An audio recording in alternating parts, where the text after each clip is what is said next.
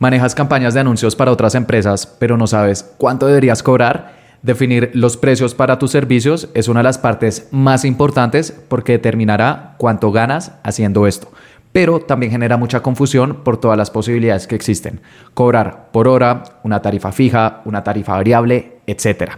Es por eso que en este episodio te voy a compartir cuánto deberías cobrar por manejar las campañas de anuncios de otras empresas, cómo puedes cobrar cada vez más y qué herramientas puedes utilizar para recolectar estos cobros.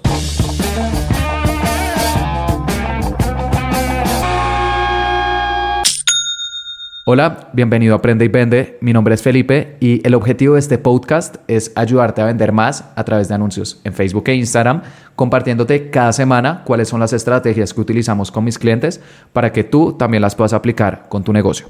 Y el día de hoy quiero hablar de una pregunta que me han hecho bastante últimamente es, Felipe, eh, quiero trabajar con otras empresas, quiero ayudarles a vender eh, a través de campañas de anuncios, pero no sé cuánto debería cobrar. Y de hecho, esto fue algo que mm, a mí también me causó muchas dudas cuando estaba empezando porque hay todo tipo de teorías. Deberías cobrar por hora, por campaña, una tarifa fija, una tarifa variable, etcétera. Entonces, quiero dedicar este episodio a, este tema. Si tú trabajas con otras empresas, creo que te va a ayudar muchísimo. O si tú vas a contratar alguna empresa para que te ayude a, manejar tus campañas, creo que también te puede eh, servir para saber cuáles son los mejores modelos de precios dentro de esta industria. Sin embargo, primero quiero hablar de un principio importantísimo que aplica para cualquier empresa que ofrezca servicios, sea de manejo de campañas o de cualquier otro tema y es eh, un triángulo que se conoce como el triángulo de bueno, barato y rápido. Y es que estos son los tres principales resultados que le podemos ofrecer a un cliente a través de servicios. Pero de esos tres podemos ofrecer únicamente dos. Entonces, si ofreces algo bueno y que además es rápido, va a ser costoso. Si ofreces algo bueno, pero que es barato, va a ser lento porque no te están pagando lo suficiente.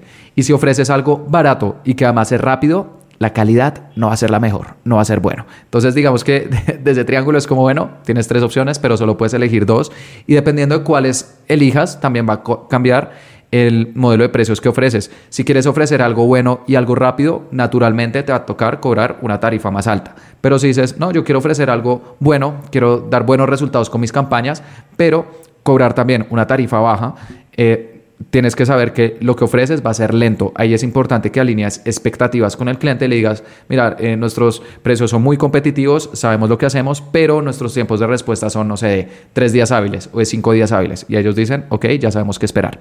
Y si quieres ofrecer algo barato y que además es rápido, eh, la calidad no va a ser la mejor. Entonces, pues realmente es el que menos recomiendo.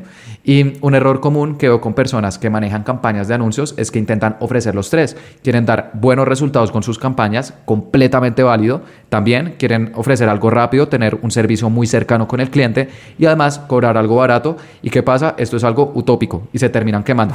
Eh, al menos cuando es un servicio que es de persona a persona, no se pueden hacer las tres al tiempo. Y por eso también eh, terminan teniendo demasiadas cuentas porque pues cobran algo barato pero con todas intentan ofrecer algo súper personalizado, dar los mejores resultados y hay un momento en el que se estrellan. Entonces, antes de definir tus eh, precios, piensa cuál de estas eh, tres opciones, bueno, eh, tienes dos, vas a elegir. Yo cuál les recomiendo ofrecer algo bueno y que además es rápido, porque es el que más te permite cobrar y también podemos ofrecer los mejores resultados, ya sea en términos de ventas o también en términos de servicio. Si quieres ofrecer algo eh, con una tarifa baja, ahí es importante que le digas al cliente que los tiempos de respuesta van a ser mucho más lentos. Y eh, no te recomiendo que te vayas por algo barato rápido porque la calidad no es la mejor. Y además em, con algo como manejo de campañas de anuncios, creo que sí por tema de ética eh, con el presupuesto de nuestros clientes deberíamos saber que la parte de bueno es innegociable. Ahora, una vez ya has definido si te va a hacer con bueno y rápido, caro o bueno y em, barato, pero va a ser lento, ¿qué modelos de precios puedes aplicar? Si bien hay, hay, diferentes, los tres principales son cobrar una tarifa por hora, una tarifa fija y una tarifa variable. ¿Cuál es la tarifa por hora? Decirle al cliente, cobro 20 dólares la hora y a final de mes te va a enviar un reporte de cuántas horas le dediqué a tu cuenta y me vas a pagar el monto que corresponde. Entonces, no sé si cobro 20 dólares la hora y este mes estuve trabajando 25 horas porque hay aplicaciones para eh, llevar este, estos cronómetros de, una persona cuánto está eh, haciendo actividades en línea. Eh, entonces, 20 por 25 horas me debes 500 dólares y pum, el cliente te paga. pero este es un modelo que no recomiendo por dos razones principales. La primera es que los clientes no nos pagan por nuestro tiempo. A los clientes no les interesa si estamos dos horas, cuatro o diez. Lo que les interesa son las ventas que les estamos generando. Eh, cuando se utiliza una tarifa por horas, cuando los resultados son muy difíciles de medir. Por ejemplo, si es alguien que se dedica a editar videos, es muy difícil saber ese video, las ventas exactas que genera o, cuántas personas eh, están tomando acción, a menos de que le coloquemos publicidad. Y bueno, ahí ya entramos nosotros. Pero si es puramente edición de videos difícil, entonces ahí sí se dice, bueno, ¿cuál es tu tarifa por hora? Y te pago lo que corresponde. O en servicio al cliente, soporte, como ahí sí es muy importante que las personas estén un número determinado de horas respondiéndole las inquietudes a los clientes, también se utiliza este modelo de, tarifa por horas. Pero en nuestro caso, como es muy fácil medir lo que nosotros hacemos y además está ligado a um, resultados en términos de ventas para una empresa, que puede ser una compra en línea, un e-commerce, un cliente potencial, si, si se recolectan correos o hasta conversaciones por WhatsApp, digamos que ya es más fácil de medir, ahí tiene sentido utilizar mejor otros modelos. Y la segunda razón por la cual no me gusta esta tarifa por horas es que mm, eh, no es escalable. Al final, todos tenemos la misma cantidad de horas por día. Entonces, si para ganar más tienes que trabajar más, va a llegar un techo en el cual no puedes pasar porque, pues, humanamente no te va a dar. Claro, puedes cobrar más por hora. Entonces dices, no, pero pues ya no cobro 20 dólares la hora, 40, 50. Sí, y así podrías ganar más. Pero igualmente no es muy escalable. Depende directamente de tu tiempo. Y eso me lleva a los otros dos modelos, que son tarifa fija y tarifa variable. La tarifa fija es cuando ya le dices al cliente, mira, nosotros cobramos una tarifa que corresponde a el presupuesto que tienes. Si inviertes, no sé, de mil a tres mil dólares, cobramos 500 dólares por manejar campañas. Si inviertes de tres mil a cinco mil, eh, cobramos 750 dólares. De cinco mil a diez mil, cobramos mil dólares. Entonces ya les das como una, una, una tabla con diferentes rangos de precios que cobras acorde al presupuesto que el cliente tiene. Esa es una tarifa fija. Y la tarifa variable es cuando no les cobras algo fijo, sino que va a depender de diferentes factores. El primero es, por ejemplo, por gasto. Entonces les dices, no, te va a cobrar un 10% del gasto. Si inviertes eh, 3 mil dólares, entonces el 10% son 300 dólares, entonces me pagas ese monto adicional a lo que ya inviertes. Digamos que lo que me pagas va a ser un porcentaje proporcional a la inversión o también puede ser una tarifa variable, por ejemplo, por ventas. Te cobro el 5% de las ventas que generamos. O incluso, si no es una venta, sino que es, por ejemplo, cliente potencial o conversaciones, te cobro por cliente potencial, no sé, un dólar. O por conversación eh, a WhatsApp genera 10 centavos. Entonces ahí los clientes, como puedes ver, te pagan algo variable, que ya sea proporcional al gasto, a las ventas que les generes o eh, eso se le conoce como un CPA, cuando no es una venta, sino un cliente potencial o una conversación. Y entre una tarifa fija y una tarifa variable, ¿cuál recomiendo? Eh, eh, los he probado todos con los clientes con los cuales he trabajado y también en diferentes agencias en las cuales he estado y hoy en día el modelo que más me gusta es una tarifa fija por varios motivos. El primero es la transparencia.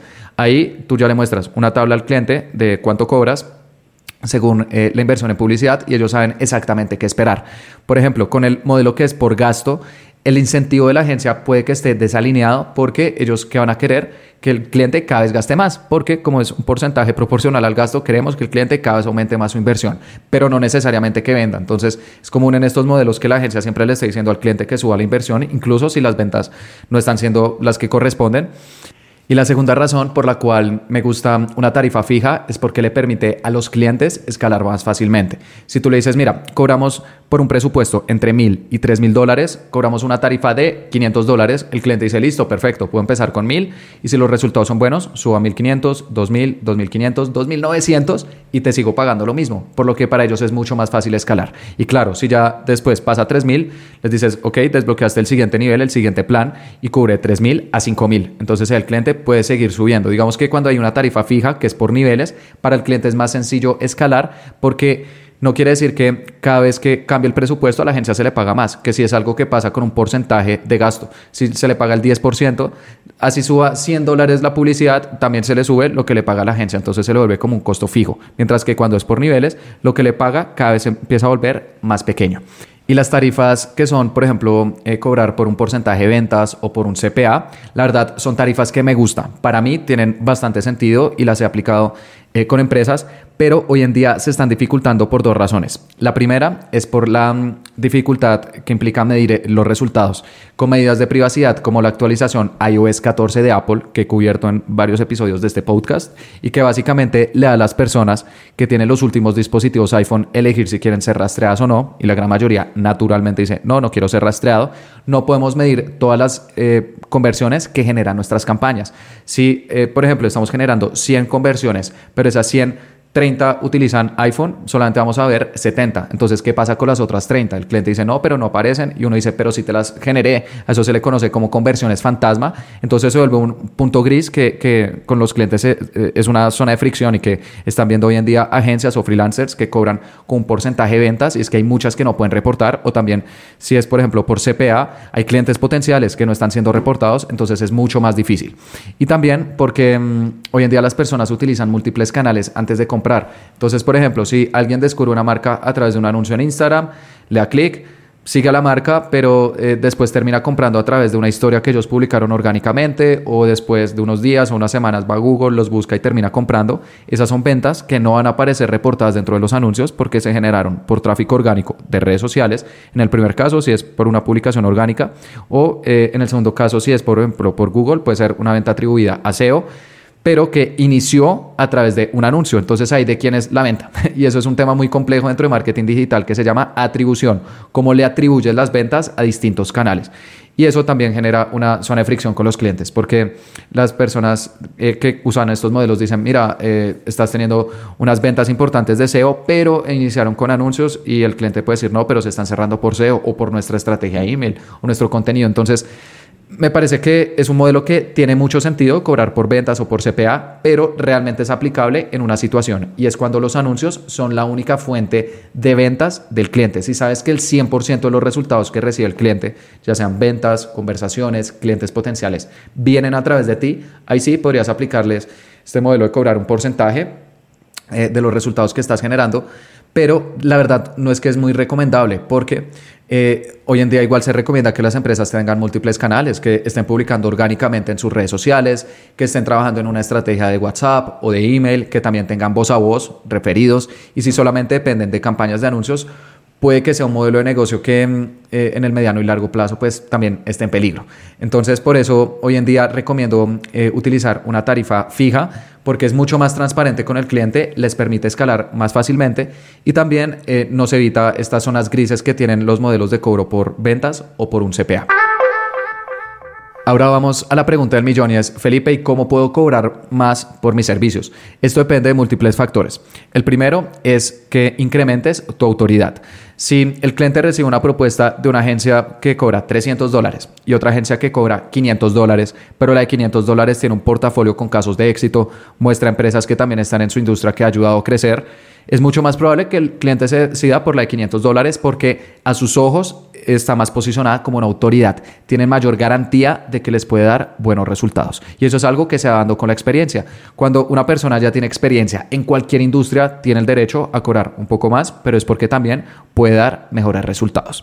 La segunda variable para mm, cada vez cobrar más es también que mm, trabajes con empresas que tienen presupuestos cada vez más grandes.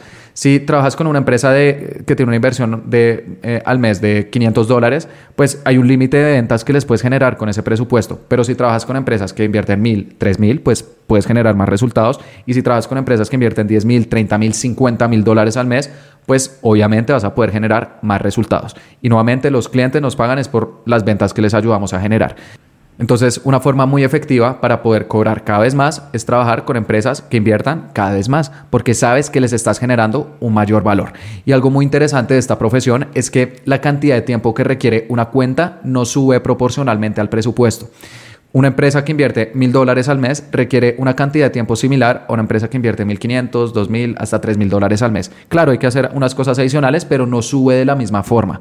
O incluso una empresa que invierte diez mil, veinte mil, treinta mil dólares al mes Sí, claro, eh, ya requiere un conocimiento técnico más profundo de la plataforma para dar buenos resultados, una atención más cercana al cliente, pero no sube por 30 la cantidad de tiempo que te requiere. Y por último, la tercera variable para mm, cada vez cobrar más es ofrecer más servicios. Si una empresa te paga, por ejemplo, por manejar campañas de anuncios en Facebook e Instagram, 250 dólares, pero les dices, ok, eh, también podríamos probar anuncios en Google Entonces ahí nuestra tarifa son otros 200 dólares por esta otra plataforma. Y si quieres hacer anuncios en TikTok son otros 200 dólares. Entonces ya no les cobras 250, sino que les puedes cobrar fácilmente 600 o 700 dólares, pero es porque van a poder aprovechar más canales para atraer más clientes. Entonces digamos que ahí lo que estás haciendo es escalar a tus clientes horizontalmente. Les estás ofreciendo más servicios eh, para eh, que les puedas generar más resultados, mientras que si trabajas con empresas más grandes, estás escalándolos verticalmente. Cada vez estás trabajando con empresas más grandes. Sin embargo, cuando mm, ofrezcas más servicios, ten mucho cuidado de intentar ofrecer todo porque te terminas diluyendo. Y eso fue algo que a mí me sucedió cuando empecé a trabajar con empresas que intentaba ofrecer todo tipo de servicios y habían empresas a las cuales les ayudaba con sus campañas de anuncios, también les administraba las redes sociales, hacía cambios en la página web, escribía artículos, escribía emails y eso hacía que hiciera todo pero no fuera bueno en nada. Y ahí pues dentro del triángulo no estamos ofreciendo buenos resultados, entonces caemos en lo barato o lo rápido, que es lo que pues menos termina cobrando y los resultados no son buenos. ¿Qué recomiendo? Especializarse. Puedes empezar aprendiendo de anuncios en Facebook e Instagram, luego aprende de publicidad en Google, publicidad en YouTube, en Pinterest, en LinkedIn y así puedes ofrecer más servicios pero que hagan parte de la misma industria que es publicidad digital. Y si quieres ofrecer otros servicios que son complementarios pero que están más lejos como por ejemplo eh, SEO, email marketing, community management, contenido, desarrollo web, ahí puedes eh, ya empezar a apoyarte en un equipo y por eso muchas veces las agencias empiezan con alguien que está muy especializado en una plataforma o en una industria y que luego poco a poco fue contratando eh, especialistas en, estas otras industrias para así tener una agencia 360 grados. Pero eso es algo que se va dando con el tiempo, progresivamente. Si intentas abarcarlo todo desde un inicio, te vas a diluir, tú no puedes hacerlo todo y si intentas tener un equipo que hace de todo, pues te va a costar bastante porque tener especialistas en cada uno de los servicios es algo que quizás no necesitas inicialmente. Así que para repasar, los tres principales factores que influencian cuánto puedes cobrar por tus servicios son tu autoridad, el presupuesto del cliente y el número de servicios que estás ofreciendo. Y por eso no estoy de acuerdo con las personas que dicen, por manejar campañas de anuncios deberías cobrar 500 dólares o 1000 dólares o 2000 dólares, porque es propio de cada persona. Acá te estoy compartiendo los factores más importantes y así puedas definir tarifas que tienen sentido para ti y para tu cliente. Y por último, quiero hablar de algo de lo que siento que no se le da mucha importancia, pero que es fundamental y es cómo puedes recolectar estos cobros. Y es que hay dos formas principales. La primera es a través de cobros manuales, entonces a final de cada mes o en una fecha en la cual hayas acordado con el cliente, les envías una cuenta de cobro o una factura. Y esto funciona, sí, de hecho en la primera agencia en la cual trabajé así se hacían los cobros, pero tenía varios inconvenientes. Hay veces que a la persona de contabilidad se le pasaba alguna fecha, entonces pues enviaba la factura tarde o la cuenta de cobro tarde y nos terminaba entrando el pago hasta el siguiente mes y el flujo de caja de la empresa se veía afectado. Y también que los clientes están muy ocupados, ellos tienen muchas cosas en la cabeza, entonces todos los meses estarles enviando eh, una factura, una cuenta de cobro por el mismo valor de tus servicios, eh, sin asumir que estás escalando pues eh, el presupuesto con ellos o más servicios, manteniéndolo igual. Entonces pues todos los meses estarles enviando lo mismo, pues para ellos también es un desgaste. Entonces hay veces que se les pasa y también se vuelve un punto de fricción porque es como, oye, se te pasó la cuenta de cobro, por favor, haznos el pago.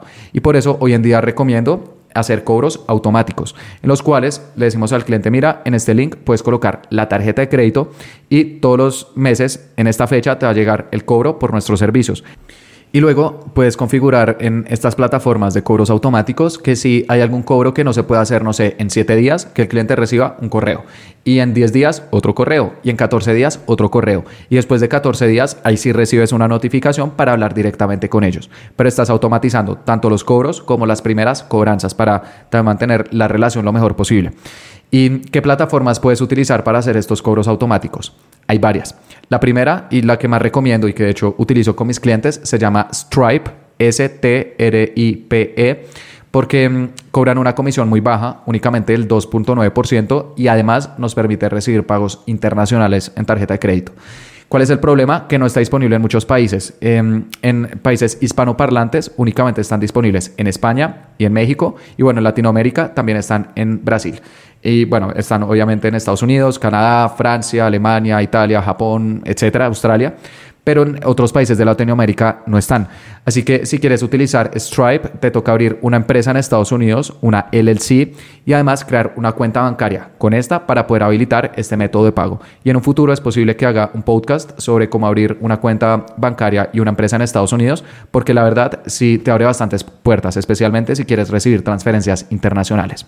Así que si puedes usar Stripe, tienes una cuenta bancaria en Estados Unidos o estás en España, México, Brasil, puedes usarlo sin ningún problema. Si estás en otros países de Latinoamérica, ¿qué otras plataformas puedes utilizar? Por ejemplo, PayPal. Con PayPal también puedes hacer pagos recurrentes, pero cobran una comisión más alta del 5.5%. Además de que no todas las empresas utilizan PayPal, especialmente en Latinoamérica. Eh, otra opción también es revisar métodos de pago locales. Entonces, por ejemplo, en Colombia está iPayco, que es un método de pago que permite recibir pagos internacionales y también eh, generar estas eh, eh, suscripciones o pagos recurrentes y cobran una comisión baja, incluso menor que la de PayPal. Entonces funciona bien. Puedes revisar en tu país si hay métodos de pago que te permiten recibir pagos internacionales y además crear recurrencias. Y si no, puedes utilizar, por ejemplo, Mercado Pago, que permite generar recurrencias, pero solo pagos locales. Entonces, pues es una desventaja. Y eso es algo que algunas em, agencias hacen. Usan Mercado Pago con las empresas que están en su país y con pagos internacionales utilizan, por ejemplo, un PayPal. Pero pues si encuentras algún método de pago dentro de tu país que permita hacer ambas, pues mejor aún. En Colombia conozco IPEICO, pero seguramente en Perú, Ecuador, Chile, Argentina, Centroamérica hay otros eh, métodos de pago. Y el último método de pago del cual quiero hablar es Payoneer. P-A-Y-O-N-E-E-R porque este es un método de pago que también nos permite recolectar pagos internacionales y cobran una tarifa muy baja, pero tiene un problema y es que no permite crear pagos recurrentes. Entonces caería dentro de los eh, cobros eh, manuales en los cuales todos los meses tienes que estarles enviando un link a los clientes. Si deseas utilizar Payoneer, eh, funciona bien, pero pues ahí sabes que no puedes automatizar ni los cobros ni mm, los avisos cuando el cliente se está pasando. Entonces para repasar, en lo posible utiliza cobros automáticos, Stripe y si no está disponible Stripe, puedes utilizar PayPal, métodos de pago locales o incluso Mercado Pago, aunque pues, este último solamente te permite pagos en tu país. O también podrías explorar Payoneer, pero sabiendo que ahí el cobro es manual. Y bueno, eso fue todo por este episodio. Espero que te haya gustado, que hayas aprendido, pero lo más importante, que vayas a aplicar estos consejos. Y te invito a que te suscribas porque todos los jueves estoy subiendo episodios sobre cómo vender a través de anuncios en Facebook e Instagram. Muchas gracias.